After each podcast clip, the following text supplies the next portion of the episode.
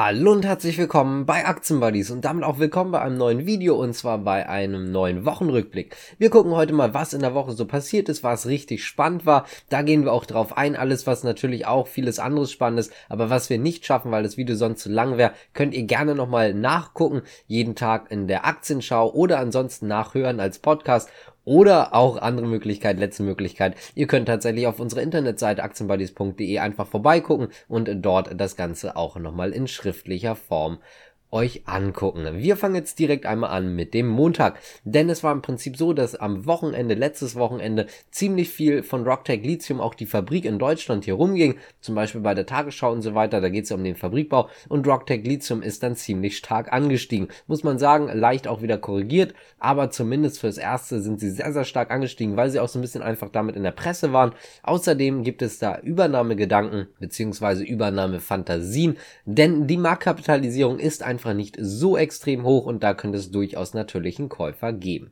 Damit kommen wir jetzt auch mal zur chinesischen Wirtschaft, denn die ist nicht ganz so gut gelaufen, wie man sich vielleicht vorher vorgestellt hat. 4,9% Wachstum im Gegensatz äh, zum Vorjahreszeitraum und das ist einfach nicht so gut, wie man es halt geschätzt hat, beziehungsweise wie Analysten und Experten das geschätzt hatten. Deswegen äh, gab es dort so eine leichte Drucksituation, vor allen Dingen im Zusammenhang mit dieser Inflation, die wir gerade haben, steigende Energiepreise und so weiter, ist es einfach schlichtweg so, dass dort so eine kleine Angst vor einer Belastung für die Weltwirtschaft warm geworden ist oder einfach gekommen ist. Außerdem hat am Montag auch noch Foxconn drei E-Autos vorgestellt. Damit greifen sie den Markt jetzt aktiv an. Es war schon immer klar, dass sie dann natürlich irgendwo in diesen Markt eindringen wollen. Eigentlich war Foxconn ja eher als Apple-Zulieferer bekannt, jetzt also auch im E-Auto-Bereich. Dafür arbeitet man übrigens unter anderem mit Fisker und auch mit Geely zusammen. 150.000 Fahrzeuge sollen ab 2023 in Thailand produziert werden. Es soll noch eine zweite Produktionsstätte geben und zwar in den USA. Da wurde aber sich noch nicht zu geäußert zu der Produktion. Produktionskapazität. Am Dienstag kam dann die nächste E-Auto-Nachricht und zwar auch von einem anderen Hersteller und von jemandem, dem man das eigentlich nicht so gewohnt ist und zwar Xiaomi. Denn Xiaomi hat nochmal betont, dass sie da auf jeden Fall natürlich dran arbeiten. Man wusste das ja, 10 Milliarden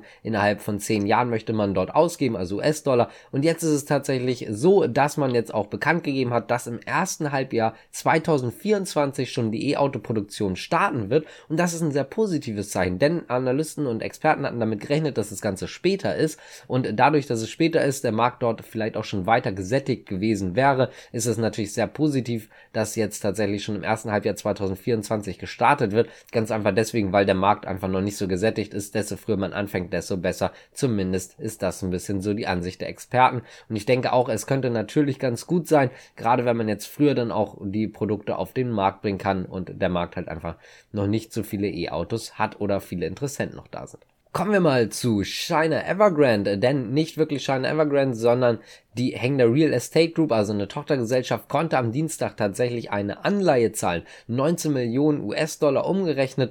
Da war von vornherein nicht unbedingt klar, ob man das zahlen kann. Vor allen Dingen Fokus auf dem chinesischen Markt. Dort hat man dann also dementsprechend auch gezahlt. Und das ist natürlich sehr, sehr positiv für China Evergrande gewesen.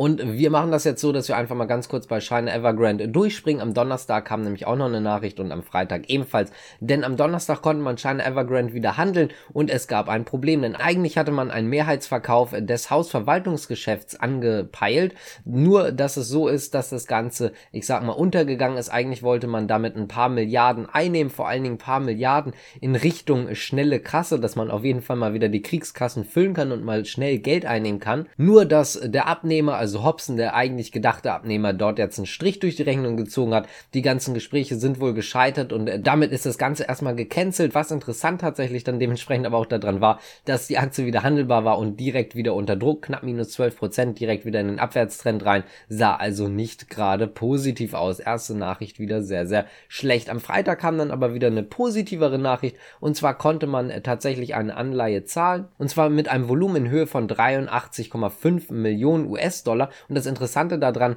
wie ich gerade schon gesagt habe, in Höhe von US-Dollar und nicht umgerechnet, sondern US-Dollar ganz einfach deswegen, weil es sich um eine US-Anleihe gehandelt hat. Und das ist eigentlich sehr interessant, weil man eigentlich eher gedacht hat, dass man sich nur auf den Heimatmarkt fürs Erste, ich sag mal, stürzt und erstmal dort alles zurückzahlt und dass man jetzt US-Anleihen tatsächlich auch bedient, war nicht so ganz klar. Jetzt hat man es tatsächlich mal relativ klar gemacht. Muss man dazu sagen, eigentlich ist die Frist schon am 23. September gewesen und das Ende der Frist war quasi am heutigen Samstag Donnerstag. Es gibt ja immer noch mal so einen Aufschub um 30 Tage. Wenn man nicht gezahlt hätte, wäre halt ein formeller Zahlungsausfall die Folge gewesen. So konnte man das Ganze verhindern. Kommen wir wieder zurück zum Dienstag und zwar zum nächsten Thema und zwar Delivery Hero. Die haben sich jetzt nämlich offiziell bei Gorillas eingekauft. 200 Millionen Euro ungefähr sind's und damit hält man knapp 8% an Gorillas. Insgesamt ging übrigens bei der Finanzierungsrunde rund eine Milliarde US-Dollar über den Tisch. Und jetzt kommen wir zu sehr, sehr vielen Quartalzahlen. Da nehmen wir natürlich auch nur das Spannendste und noch ein paar andere Sachen.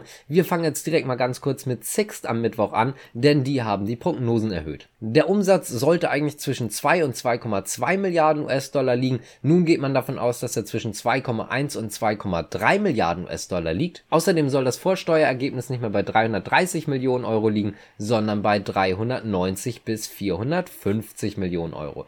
Da ist vor allen Dingen der Punkt, dass man halt, hatten wir schon mal erwähnt und das glaube ich sogar schon mal letztens erst, also nicht in dieser Woche, sondern in den letzten, dass man bei Six davon ausgeht, dass die Mietwagenpreise einfach um einiges teurer werden, dass die einfach steigen und deswegen wird das Ganze einfach auch positive Auswirkungen bei Sixt haben.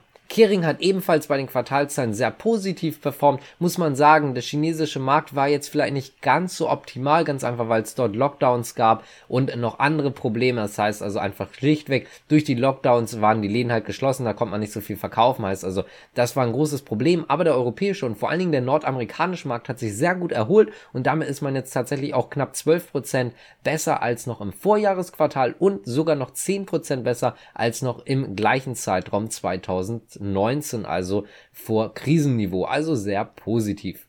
Netflix konnte auch profitieren und zwar mit neuen Abonnenten, die vor allen Dingen wahrscheinlich durch die neuen sehr, sehr erfolgreichen Serien dazugekommen sind.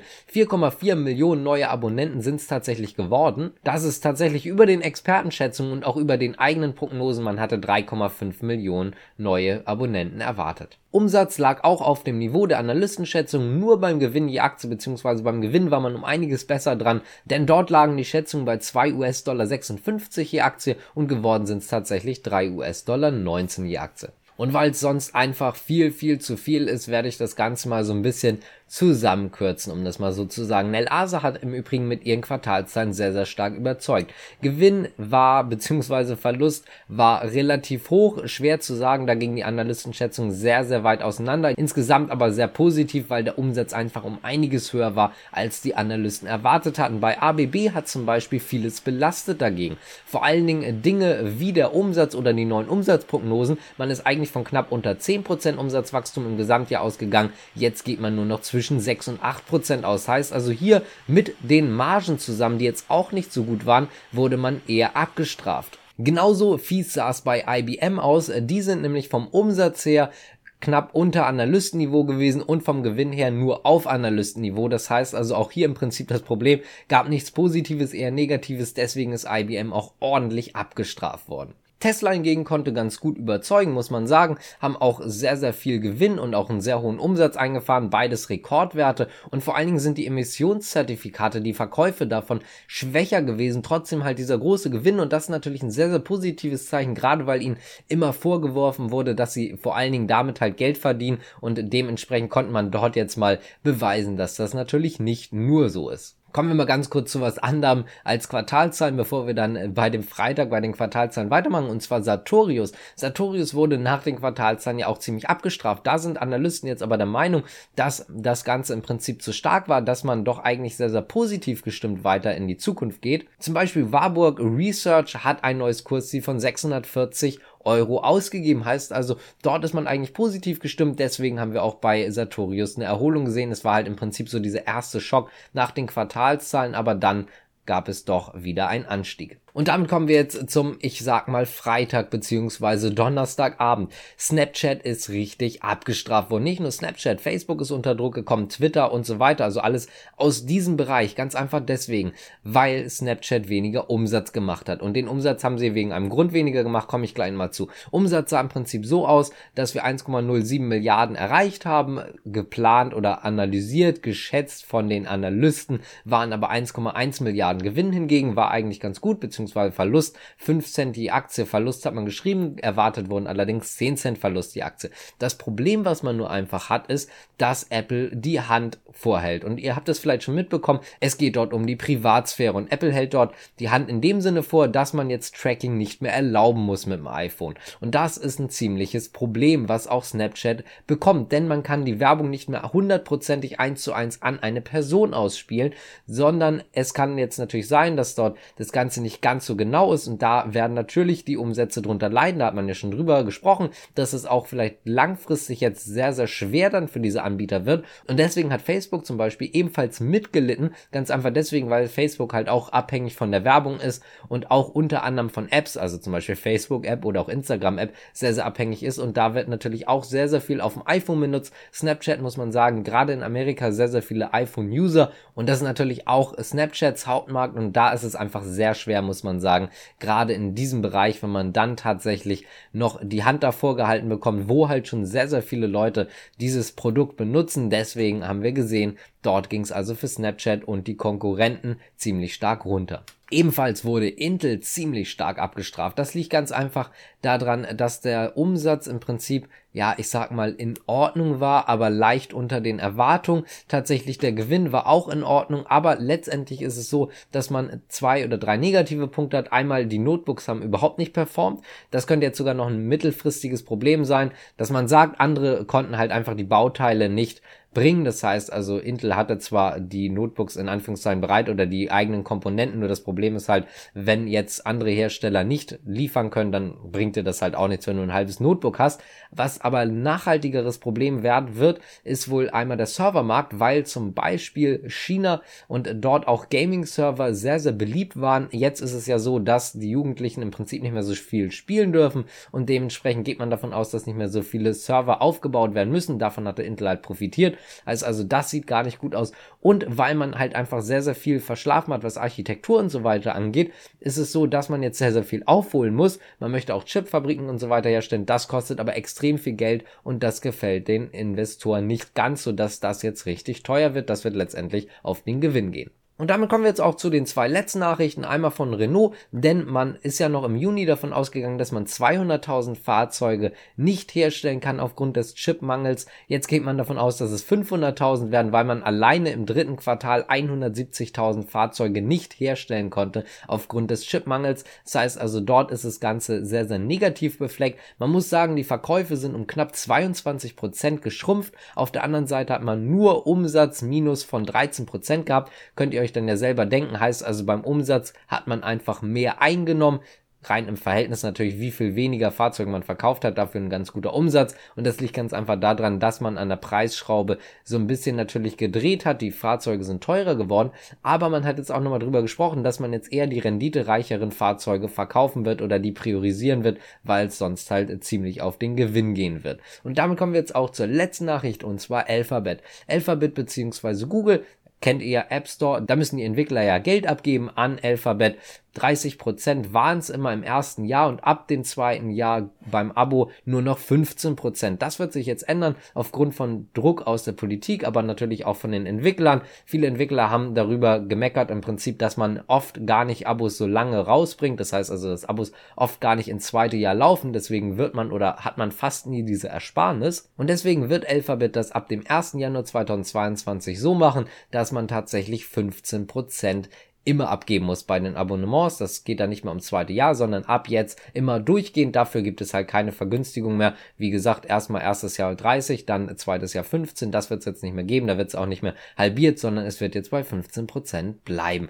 Wenn euch das Ganze gefallen hat, dann könnt ihr gerne abonnieren. Ihr könnt gerne liken. Auf jeden Fall mal in unserem Shop vorbeigucken. Da gibt es auch einen 15% Rabattcode. Ist auch in der Videobeschreibung. Dann bedanke ich mich fürs Zuschauen. Bis zum nächsten Mal. Ciao.